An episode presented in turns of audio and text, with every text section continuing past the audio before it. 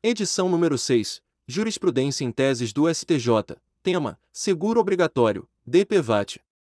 1. A ação de cobrança do seguro obrigatório, DPVAT, prescreve em 3 anos.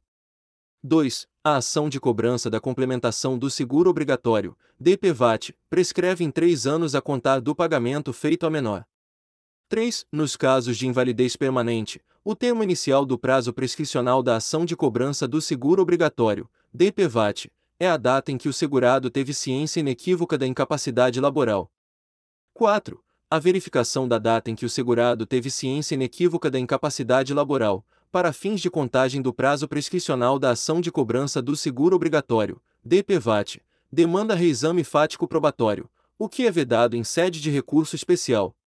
5. O pedido do pagamento de indenização à seguradora suspende o prazo prescricional da ação de cobrança do seguro obrigatório, DPVAT, até que o segurado tenha ciência da decisão.